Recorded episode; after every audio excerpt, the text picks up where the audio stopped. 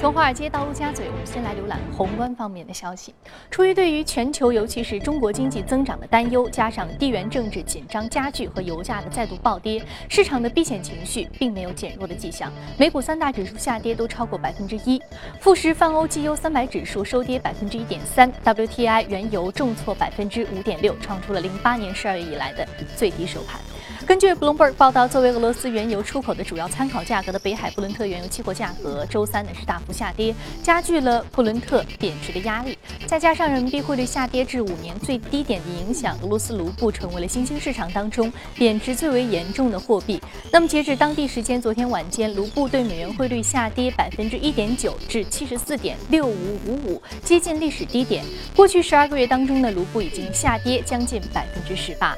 评级机构标准普尔周三表示，全球主权国家的信用前景自去年年中以来急剧恶化，坠入了2008年金融危机以来最大的深渊。标普指出，其2015年底就全球131个国家的评级当中，有25个国家的信用前景为负面，仅8个国家的信用前景是正面。在过去一年里，除了亚太地区之外，全球所有地区的平衡前景已经恶化，其中恶化最为明显的是中东、独联体以及非洲。标普在新闻发布会上。补充到，拉丁和加勒比地区还有欧洲是一样的，在2015年处于温和的恶化当中。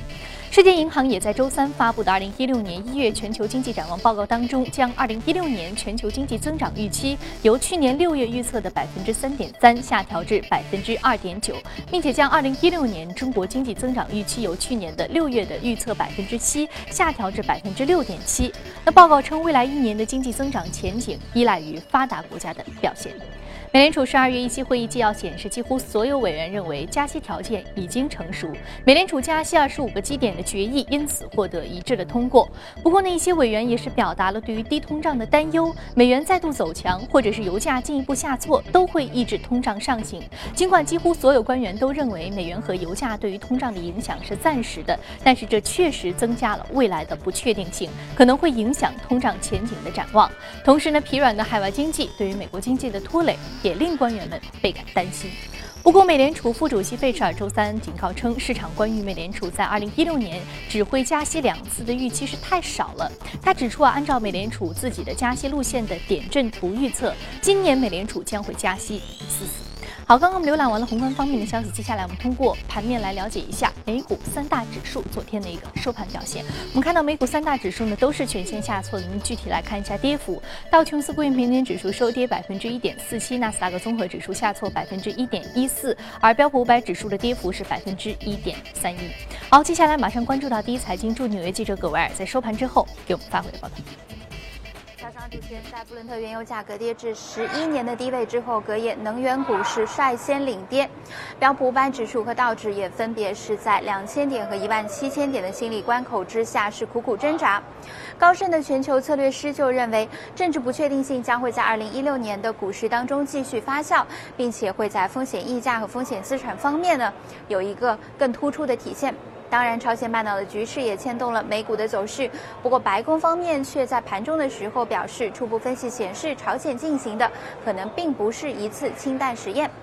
其实隔夜，美国公布了相当不俗的就业数据。上月 ADP 新领域就业新增上涨到二十五点七万人，大幅好于此前市场预期的十九点二万人，并且是创下了一年以来的新增高位。周五，美国将会公布非农就业报告，市场也将会拭目以待。另一方面呢，美联储在午后的时候公布了上一次的议息会议纪要。在上一次 FOMC 会议当中，美联储宣布了近十年来的首次加息。会议纪要显示，几乎。所有的委员都有理由相信，通胀将会在中期回归到百分之二的目标水平。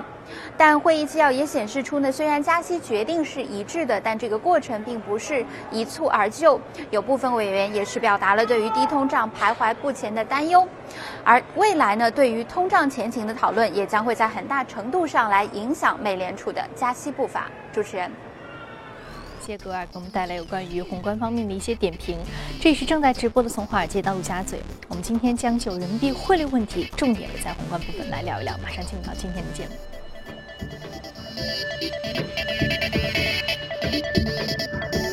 好，今天我们请到现场的嘉宾是来自于评论员许戈先生啊，许先生早上好。你好。嗯。啊，许先生，我们今天要重点来说一说的是人民币汇率。我们知道开年到现在，人民币汇率也是出现了急跌啊，对美元也是重挫了。幅度是比较大的，那么大家其实都比较的担心，因为去年底我们有个讨论说，外管局可能对于这个汇率的弹性和容忍度会越来越大，那么对于这个人民币贬值呢，可能会成为一定的这个助推因素啊。那我们知道，其实人民币对于这个之前我们说到，它对于这个呃非美货币是要准备盯非美货币了，但现在我们看到它对于非美货币也是一个同时的，大家都在下降啊。那主要这个因素是来自于哪些方面的？内部、外部？嗯嗯嗯，呃，我们今天就着重来讲一下人民币汇率这个事儿。嗯。呃，近期无论是朋友圈也好，这个坊间热议也好，人民币确实是贬得有点多。对于人民币传言，呃，包括一些比较比较夸张的一些看法，就是可能会到年底到一比七啊，等等等等，诸如此类的，呃，热议比较多。呃，我们如果去看人民币汇率，你从八月十一号汇改以后，其实分两步。八月十十一号汇改之后，它砰一下子就贬了百分之三，三天之内。然后呢，就是央行干预了。呃，从八月份到十二月份，其实它一直在这个箱体之内，没有没有太大的变动，是一个横盘的一个走势。到了十二月初，十二月四号之后，突然之间人民币又是有第二轮的一个一个上涨。那么从整体这个波段来看的话，现在还是处于一个。呃，就是人民币贬值，我们说上涨就是美元对人民币这个汇率，呃，它实质意义上是人民币的一个贬值，还是在这个通道当中，在贬值通道当中，但是但是未来一段时间当中，可能这个速度会放缓，这个速度其实我觉得是有点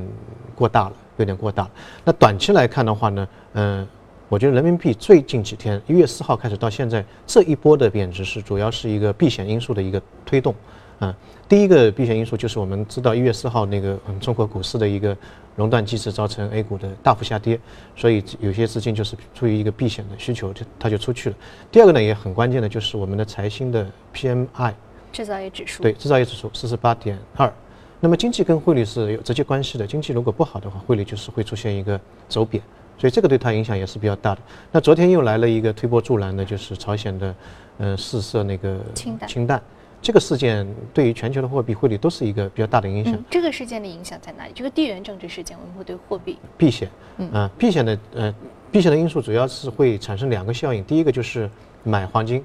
我们看到昨天黄金的价格一个反弹。第二个就是买进美金，啊，所以无论是哪一个货币持有者，他会都会下意识的去买一点美金。那么人民币持有者他也可能去换一点美金，所以这个造成一个比较大的影响。那我们再退一步来讲的话。呃，人民币未来一段时间当中还是会继续走贬，当然幅度会减小。呃，原因在于我们在十二月份的时候有两个比较大的一个因素，第一个就是外管局发了一个外钞的一个呃收付的管理办法，对于机构来说，这个影响呢可能会对他们来说，可能未来一段时间当中，你的这个资金流出的呃管制会越越来越紧一点。嗯，当然它是二月一号开始执行，但在二月一号之前有一些。有一些资金可能提前做一个布局，这个对人民币汇率来来讲的话呢，是一个走贬的推动力啊。那么第二个呢，就是我们之前节目当中也有讲过，人民币汇率指数跟美元指数一样，这个东西出台。那么以前的话，人民币汇率就是跟着美金的，那美元强，人民币汇率也强。那么最近一段时间当中，美元是走强的，加息之后还会走走得更强，那人民币市场预测是会更强。如果说人民币汇率的这个指数出来的话，它可能不仅仅是跟美金挂钩，还有很多非美元货币挂钩。那么现在非美元货币都在跌，那市场就预期可能未来美呃人民币的走势没有那么强啊，那么它的贬值速度可能更快一点。所以这两个应该是中期的一个推动的因素。那么最近一段时间，从十二月初到现在，人民币的这一段走贬还有一个很重要的因素，我们叫季节性因素。因为我们知道每一年呃居民这一块。它的那个购汇的额度是有限制的，五万美金。五万美金。那么十二月份如果你不用掉，作废了，啊，所以在十二月份大家可以看到有很多我身边的朋友，他马上把这个额度就去用掉，换换成美金。那么到了一月份，这个额度又更新了，然后大家的预期不变，认为这个人民币未来还是会贬值。那与其我在四月份、五月份换，我还不如现在早一点换。换了之后的话，未来一段时间会享受人民币贬值带来的一个美金升值的一个一个利好。所以在一月四号开始，银行打开门之后，你可以看到很多人就去做一个换汇，那么也也就会造成短期之内，呃，人民币汇率的一个贬损的速度会，嗯，加快一点，加快一点。那么从长期来看的话，嗯，我个人认为，从中国经济和美国经济的对比，中国的货币政策和美国的货币政策这两方面来看，人民币的贬值的速呃贬值的那个趋势还是比较明朗的，无非是它的速度快和慢。那么今年的人民币贬值的这个幅度呢，嗯，我认为可能没有外界想象那么夸张，它可能会在六点八到六点九，呃这个区间之内。呃，为什么这么讲？我们已们用一个经很接近期了。对，我们用一个非常简单的这个测算法，呃，二零零五年七月二十一号是第一次汇改，汇改之后，从零五年到一五年这个时间之间，呃，人民币一直是走强的，它的幅度的话，最高的幅度是在零七年跟零八年这两年，零七年是百分之六点四五，零八年是六呃六点四三，那么这是最大的一个幅度。如果按这个最大幅度来测算的话，从今年年初开始到到年底的话，嗯，如如果人民币走贬的话，大概应该在六点九一左右，啊，如果超过这个幅度在今，年年底可能会达到六点九一这个数字。呃，这最高的话嗯，就贬得最厉害的话，应该在这个范围之内啊，因为呃年初走的过快的话，后面可能会呃稍微，放缓它的这样一个跌幅。嗯对对对对，所以这是一个大的大的方向和幅度，嗯嗯，那我们知道，其实呃，除了个人业务之外啊，对于一些嗯、呃需要这个进出口贸易的这些企业用户来说的话，嗯。它其实对于这个汇率，还有对于这个外汇换汇的管控，其实也是越来越严格。对，嗯，因为呃最近一段时间的资金的外出的这个情况是比较多的，因为大家都有这么一个预期，都想海外资产配置一下。以前的话呢是都都想把那个美金换成人民币，人民币在升值，那么现在这个方向反了，所以以前囤积在国内的一些美金都呃人民币都会想出去去换一些美金，这个影响会会会比较大一点。嗯，好。啊，非常感谢许哥先生这一时段一个精彩的点评啊！接下来我们通过盘面了解一下隔夜领涨的板块和个股分别是什么。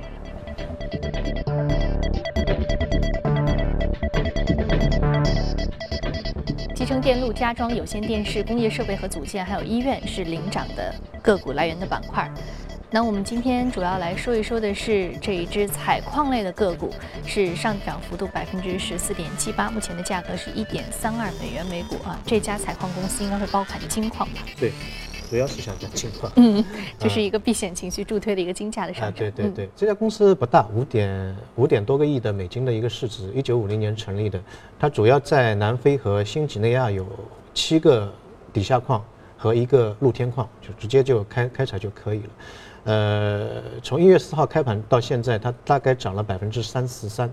呃，幅度在金矿企业当中它算是比较高的。那背后的因素也是因为金价的今年的一个弹升，去年整个金价跌了百分之十多一点点，今年从一月四号到现在已经升了大概百分之三三点几，这个幅度也是比较大一点。那么，呃，整体上来看，未来一段时间当中，黄金随着中东局势也好，我们金融方面的一个动荡也好，嗯、这个上升空间还是比较大的。因为我在上一次节目当中应该讲过黄金的一个生产成本的问题，呃，全世界顶级的黄金生产商，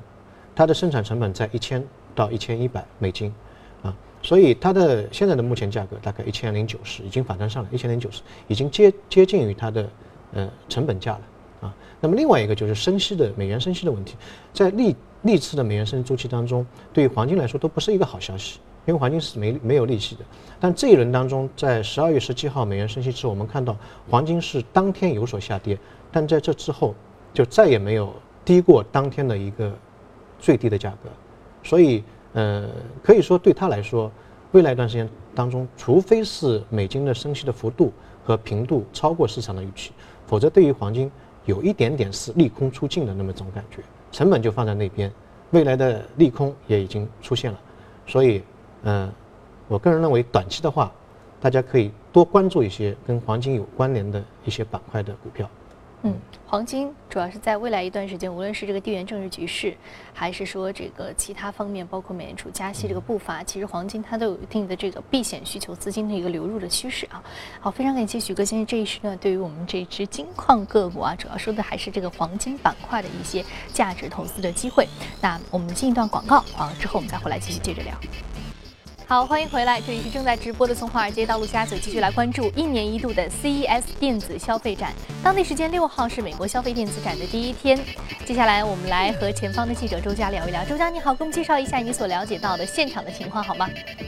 好的，主持人，我现在是在美国消费电子展的西会场，您可以看到啊，这边每个展台前呢都是挤满了人。这次展会呢吸引了来自全球各地的十五万人，总的展会面积呢达到了二十二点三万平方米。啊，我现在正在的这个区域呢主要是可穿戴产品，我们看到许多厂商展出的东西呢都是和手表有关。那除了手表以外，还有什么比较有意思的东西呢？下面跟着我们的镜头一起来看一看。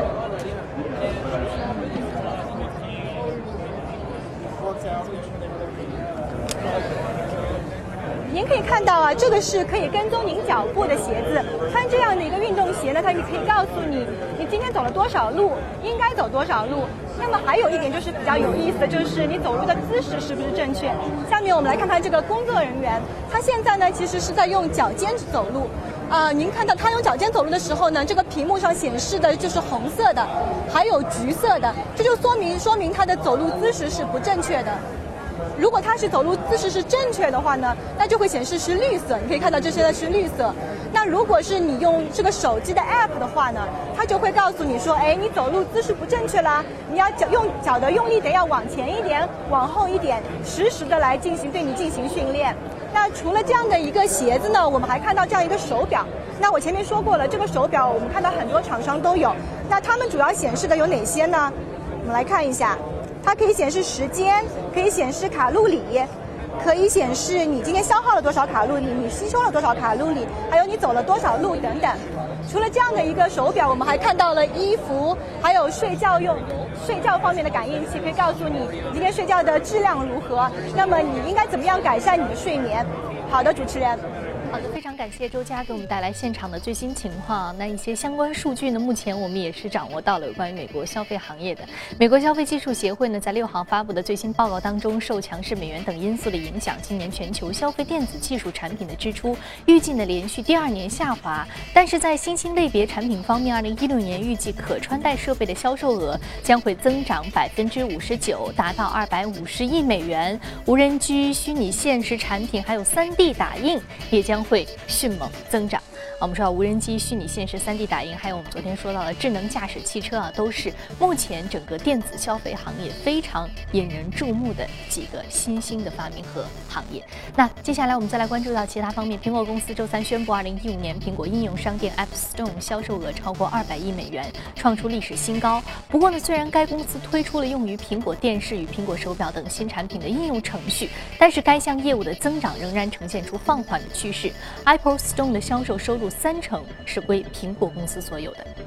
全球最大的种子制造商 Monsanto 公司周三宣布，计划在全球范围内再裁减一千个工作职位，使得计划当中的裁员总数达到了三千六百人，相当于员工总数的百分之十六。那么此次裁员呢，是其每年节约五亿美元成本计划当中的一部分。好，刚刚我们看过了全球公司动态之后呢，接下来我们再回到资本市场，和嘉宾重点来聊一聊迪士尼板块的相关的投资机会。我们通过盘面了解一下个股的涨跌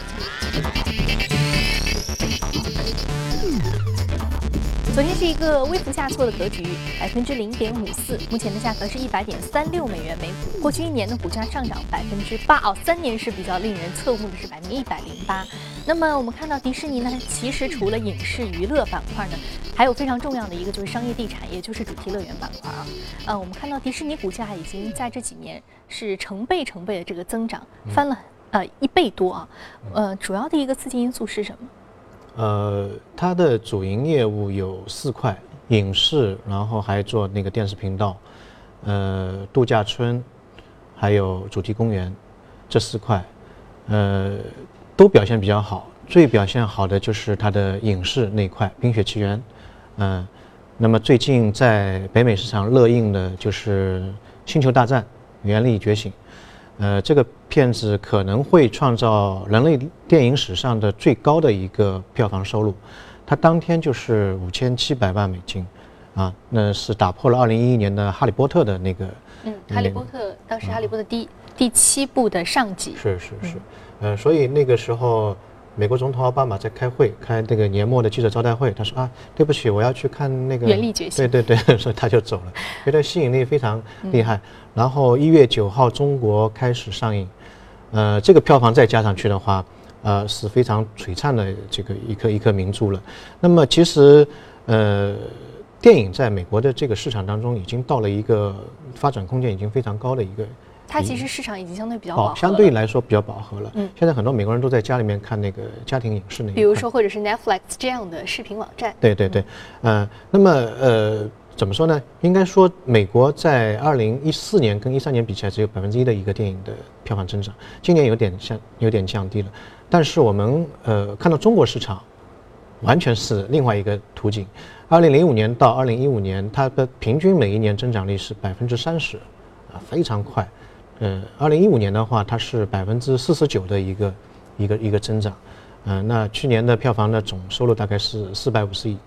呃，现在市场预测到了两年之后，二零一七年的话会超过美国美国票房，这是呃非常厉害的，而且现在这增速是越来越快，越来越快。那么另外一个中国的票房收入，另外一个很大的增长潜力，美国的话票房收入它只占电影这个产业链当中的百分之三十左右，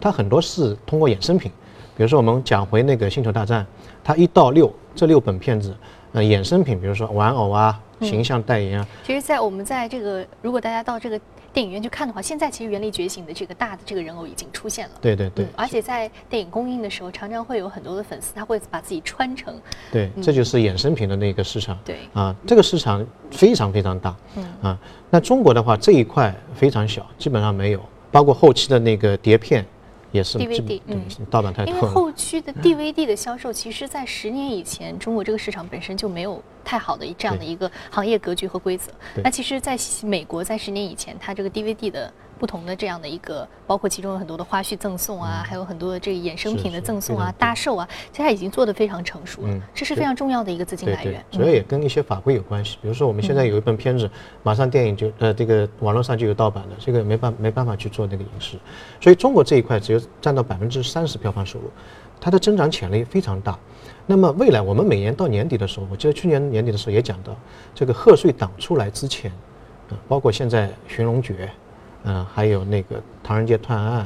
等等等等一系列贺岁片出来之前，在电影这一块的投资是一个很大的热点，嗯、可以提前去做一个布局啊，这样这个一年你的年夜饭会吃的比较舒服一点。嗯嗯嗯，那我们知道，其实现在很多这个电影行业已经进入到了一个呃非常有意思的一个群雄逐鹿，甚至说有几个非常重要的影视制作公司目前已经开始崭露头角这样一个嗯阶段了啊。嗯呃，那我们再回到这个迪士尼板块，我们可以借鉴的很多，因为现在其实迪士尼板块非常重要的收入来源就是它的商业地产，也就是主题乐园。对那其实在国内也有很多非常大型的主题乐园，嗯也比如说有恐龙主题的。啊，比如说有这个，也有电影主题的，嗯甚至还有包括传统文化四大名著主题的。嗯嗯，那其实这一部分的这个收入，应该以一个什么样的，比如说一个什么样的主要的收入的这个痛点，应该放在什么地方？我们怎么去借鉴？嗯，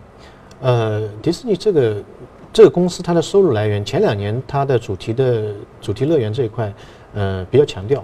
那么这两年，特别是二零一五年这一块的收入呢，其实它是一个稳步的，它没有特别的出彩，反而是影视这一块会比较高一点。因为可能在海外地产这一块的增长，特别是地价的增长，不是一个呃像中国那么明显的一个一个增长。呃，像美国的话，地产在过去一百年当中，它每一年的地价增长只有百分之三点零七，啊，算掉通胀的话，基本上没有没有太大的增长啊。那么它主要还是通过主题乐园的它这个品牌，嗯、进行一些衍衍生品的销售和主要是玩乐这一块门票的销售占到一个主导的一个作用。嗯，好，非常感谢许哥先生这一时段对于迪士尼板块的一个精彩的点评。这里是正在直播的《从华尔街到陆家嘴》，今天播出的内容呢，你可以通过我们的官方微信公众号“第一财经资讯”查看。另外，你有什么样的意见和建议，可以通过微信留言。此外，你也可以到喜荔枝和喜马拉雅电台搜索“第一财经”进行收听。